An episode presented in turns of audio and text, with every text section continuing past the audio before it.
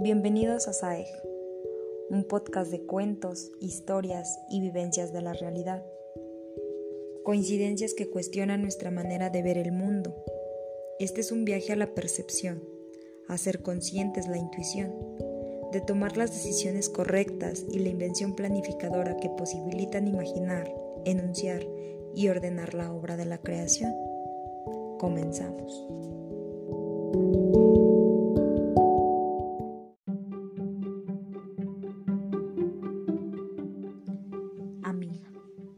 Yo creo que lo mejor sería comenzar por leer Krishnamurti.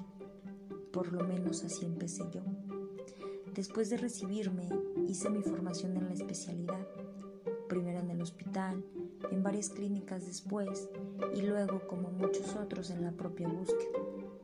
Para aquellos de mis compañeros que eligieron el psicoanálisis, la cosa era mucho más clara. Terapia personal, grupos de estudio, terapia didáctica y ya. Para mí, en cambio, ese camino no servía. Yo sabía que el psicoanálisis era una entre 70 o más formas de psicoterapia y yo había decidido elegir.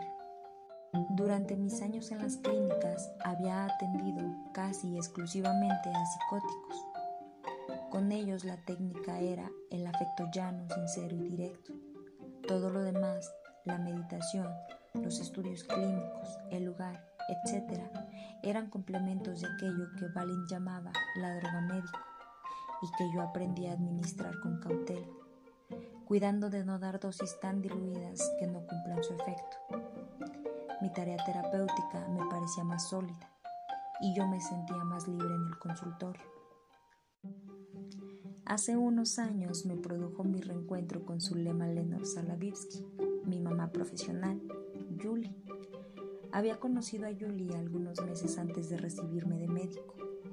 Yo hacía teatro con un grupo de jóvenes y entre todos habíamos montado un pequeño show en el cual yo hacía las veces de animador. Una noche, cuando terminó el espectáculo, alguien me presentó a la doctora Salavitsky nos pusimos a charlar y ella me contó que era una médica psiquiatra. Le conté que me faltaban tres materias para graduarme y que tenía ganas de hacer psiquiatría. Julie sacó una tarjeta, me la dio y me dijo, cuando te recibas, si quieres, ven a verme al hospital.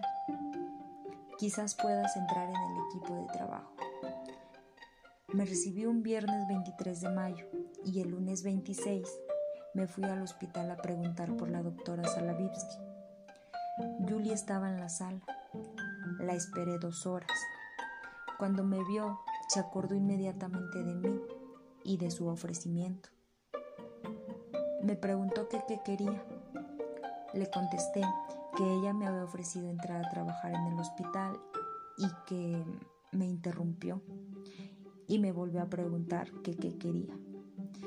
Yo le dije que ese hospital tenía la fama de tener un buen servicio de psicopatología y que entonces Julie resopló, me miró fijo y preguntó por tercera vez qué quería.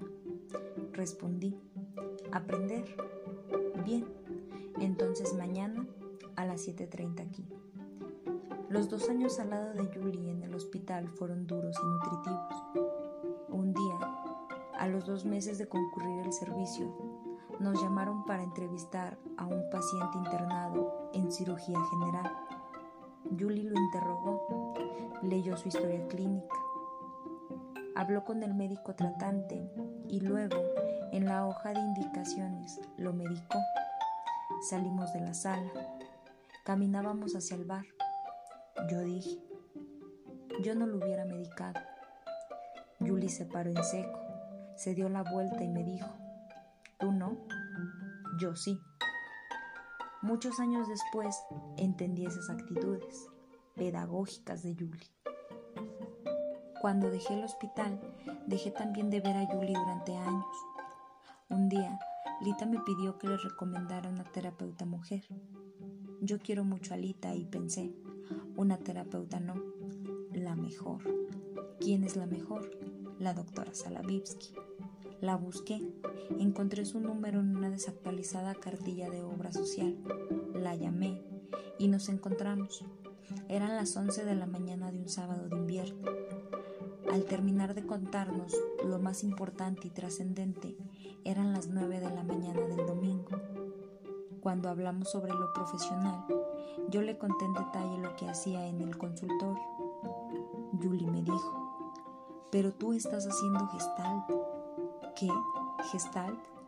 No tengo la menor idea de lo que me hablas. Se paró, prendió un cigarrillo, caminó por la habitación, se acercó y me dio un beso.